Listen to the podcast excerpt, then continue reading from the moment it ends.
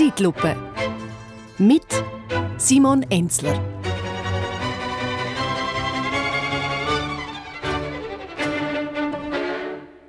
Die Stadtzürcher Mütter- und Väterberatung hat in einem Newsletter die Empfehlung herausgegeben, man soll, wenn man über andere Familien schwätzt, in Zukunft nicht mehr von Müttern und Vätern schwätzen, sondern von Betreuungspersonen oder älteren Teilen. Um dann aber gleich können unterscheiden, um welches ältere Teil sich handelt, weil ja, älter hat man ja zwei, meistens eine Frau und ein Mann. Ja, da soll man die entsprechenden Exponenten durchnummerieren. Elternteil 1 oder Betreuungsperson 2 oder halt umgekehrt. Meistens ist wohl aber die Frau an erster Stelle bei den Kind. Äh, ja, weil die innigliche Bindung zwischen Mutter und Kind fängt ja schon im Mutterlieb, äh, Entschuldigung, im, im Betreuungspersonen 1 Lieb an. Wobei, ja, Menschen, die eine Familie gegründet haben, schlicht auf Mann und Frau zu reduzieren, ist in der heutigen Zeit natürlich viel zu wenig differenziert. Konsequenterweise darf man nicht einfach von einer Frau und einem Mann schwätzen, sondern von einer Betreuungsperson mit Menstruationshintergrund. Ja? Oder dann halt beim althergebrachten Erzeuger vom Elternteil äh, mit Ejakulationsvergangenheit. und auch wenn sich jeder und jede respektive genderneutral alle sollen dürfen definieren, wie es will, da bin ich offen, ja, aber es hat Konsequenzen. Mir ganz ehrlich, mir ist wirklich egal, ob sich ein Mensch mit drei Tage Bart als zum Beispiel Frau fühlt. So bin ich absolut tolerant. Ja, weil meine Großmutter hat ja schon Schnauz gehabt.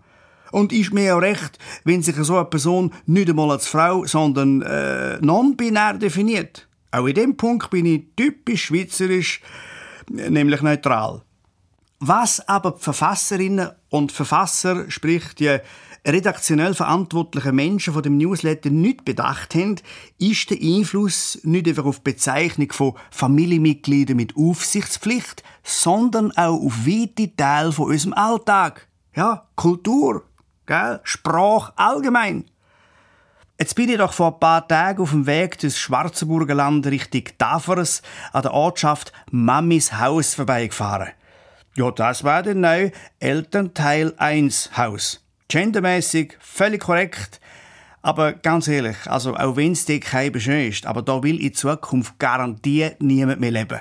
Oder Mammere am Bodensee, Fettis im Sarganserland und, und, und. Der Newsletter soll ja laut der Fachstelle nicht als Vorschrift verstanden werden, sondern als Inspiration. Wie soll ich sagen? Bei mir hat es gewirkt.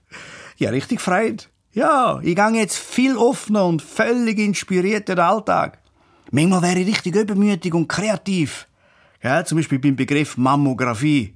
Entschuldigung, es passiert einfach. Denn zum Beispiel Mutterkuchen. Zack, schießt mit den Kopf. Erster Elternteile-Cake.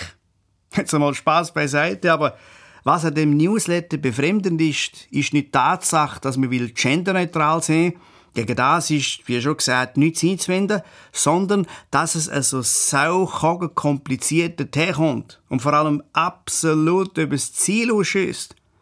Wir können ja erziehungsberechtigte Personen von anderen Familienkonstellationen auch einfach beim Namen nennen. Nicht das Elternteil 2 vom Nevin oder der Janica hat für den Kindergeburtstag ein glutenfreies Rüebli-Soufflé gemacht, sondern schlicht der Dani. Punkt. Für was hat man denn einen Namen? Und da spielt es auch keine Rolle, ob der Dani auf Mann oder Frauen steht, ob er inter oder fluid, trans oder asexuell ist. Der Dani ist und bleibt der Dani. Und wenn in seiner Idee neuntes Mal Dina steht, so what? Dann sagst du halt Dina. Ich mache das übrigens seit Jahren schon in der eigenen Familie. Ich sage meinen Eltern schon seit Jahren schlicht Lou und Bruno. Und die wissen haargenau, wer gemeint ist. Ganz ehrlich, liebe Verfasser, Doppelpunkt innen von dem Newsletter von der Zürcher Mütter- und Väterberatung. die nennen sich tatsächlich heute noch so. ich würde sagen, Ball flach halten und vor allem die Erziehungsberechtigten und Betreuungspersonen, sprich die Eltern, nicht mit dem Bade ausschütten. Die Person Ravna Marin Siever aus Berlin hat in einem Buch, wo sich auch der Zürcher Newsletter darauf beruft, geschrieben, wir können ja auch einfach eine geschlechtsneutrale Mischung aus Mama und Papa brauchen. Wie zum Beispiel Mampa. da habe ich laut lachen, als ich das gelesen habe. Weil mein jüngerer Sohn, mittlerweile 10, sagt mir und meine Frau seit Jahren Mampa. Ja, tatsächlich, manchmal schon gerne Mamap. Und aus Perspektive vom Kind macht das auch absolut Sinn. Weil wenn der Julian fragt, Mama ab, ja, tu sie gemacht. Darf ich noch mehr Zeit auf dem Handy zum Gamen? Dann sage ich beide ja.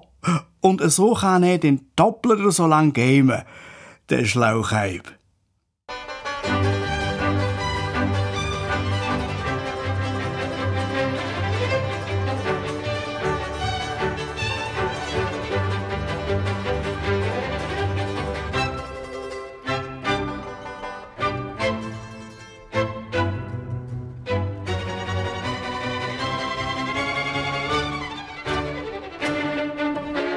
Zeitlupe. Mit Simon Enzler.